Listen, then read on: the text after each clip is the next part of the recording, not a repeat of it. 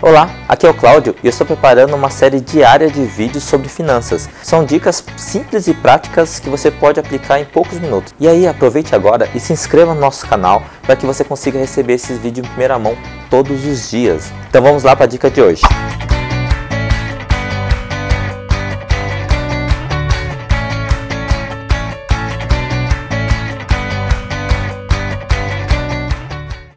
Você quer saber três dicas para você fazer um enxoval do bebê? Então, falei no vídeo anterior, se você procurar no meu canal você deve encontrar, sobre descobrir que eu sou mamãe e papai e agora, bom, agora vamos para a segunda fase, né? É fazer um enxoval do bebê. Bom, você só vai fazer um enxoval do bebê quando você descobrir o sexo do bebê. Então é muito importante você souber, né? Vai lá, vai fazer ultrassom ou vai fazer algum tipo de exame que vocês sabem que isso é possível e descubra o sexo do bebê. Aí você descobrindo o sexo do bebê, vamos fazer um enxoval. Enxoval envolve tudo, né? Não só a parte de cama e de algumas outras coisas, alguns acessórios, mas assim, a roupinha do bebê também, tudo. Tudo, tudo, tudo. Então, faça uma lista de todas as, as roupinhas que você precisa comprar. Isso você consegue, assim, muito rapidamente na internet, né? Ah, meu primeiro filho, quais são o enxoval, que é o mínimo necessário, e aí vai ter as dicas. Então, você faz uma lista e aí começa a comprar. Então, a primeira dica é faça uma lista de tudo que você precisa, tá?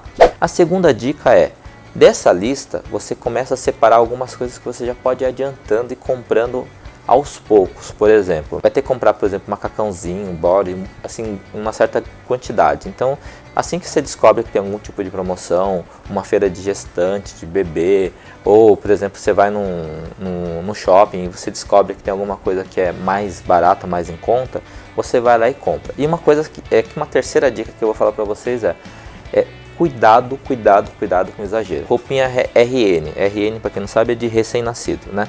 Não compre muito isso. Por exemplo, a minha filha que acabou de nascer, ela utilizou essas roupas RN, teve roupa que ela usou uma vez só.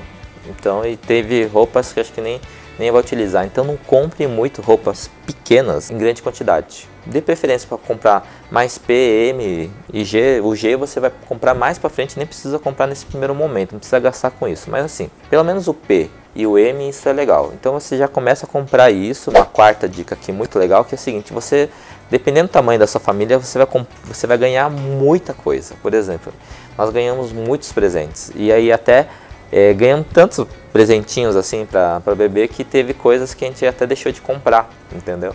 Então, olha, é, separe dessa lista algumas coisas que você acredita que as pessoas vão dar para você, que aí é uma forma de você economizar. Então, ó, fica essa dica, mamãe ou papai. Se você quiser mais dicas como essa, e coloca aí no comentário abaixo, beleza? Até a próxima aí, tchau, tchau.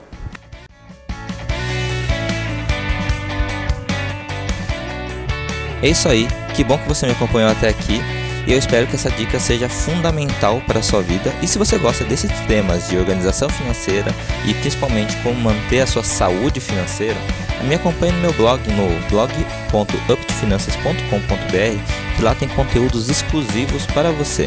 E também assine meu canal, compartilhe todo esse conteúdo com quem você acredita que precisa dessa informação. Até a próxima. Tchau, tchau.